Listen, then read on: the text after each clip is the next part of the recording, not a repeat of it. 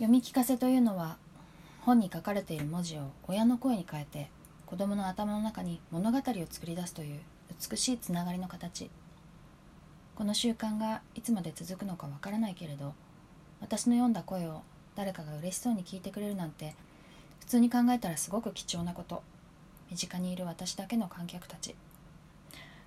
はようございます。トッチーです。この番組は私が過去 SNS に140文字ぴったりで投稿した文章を振り返るという趣旨で配信しております、えー、今日のはねまあ読み聞かせを子供に寝る前によくしていて前は本当に毎日数冊やってたんだけど最近はねあんまりできなくなっていてでもこれって本当にありがたいことだなってちょっと思ったんだよね。例えばさまあカラオケとかまあカラオケとかをさ 人に聞いてほしいみたいな人もいるわけじゃん。それと同じでこう朗読を自分が朗読してそれを聞いてほしいっていう人もいると思うんだよね世の中にね。あの表現だし発表っていうかそういうもので誰かそれがさもし観客がいたらさ例えば私がねなんか好きな本を読みますでそれを聞きたい聞きたいって例えば何十人も集まってくれたらそれってすごいことだよね。でまあその、まあ、小規模なものが普段家庭でね 執り行われているとつまり子供私は2人ね2人という観客がおりますがその2人が「読んで読んで」って言ってなんママに読んでほしいって言って私がそれを読むと。でだんだんまあ上の子は字が読めるし下の子もまあゆっくりなら読めるんだけどでも私が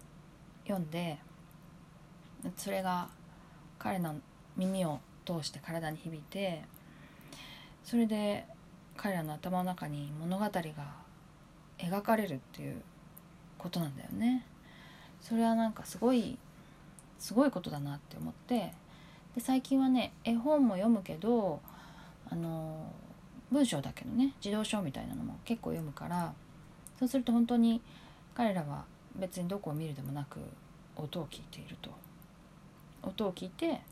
あこういう話なんだなって想像してでたまにねそれってどういう意味って言ったりとかしてね。だから本当にそろそろさ昨日昨日なんてさ読んだ後に「はい終わったね」って言っていきなりこう彼は漫画を読み始めたから上の子は。だから何早く終わってほしかったの？みたいなぐらいの勢いなんだけどだから本当にそろそろね、えー、上の子に対して読み聞かせはそろそろ終わるかもしれないしもしかしたらでもやっぱり読むのが難しい本は読んでっていうかもしれないからそれは本当にありがたくね続けていきたい。読んでって言われることはとってもありがたいことだよね。下の子はさ別の遊びがやりたいから絵本読もうかって言っても「いや絵本嫌だ」とかっていうこともあってそれはそれはとても寂しいなと思ったからやっぱりもっと続けていきたいなって思ってるっていう感じかな。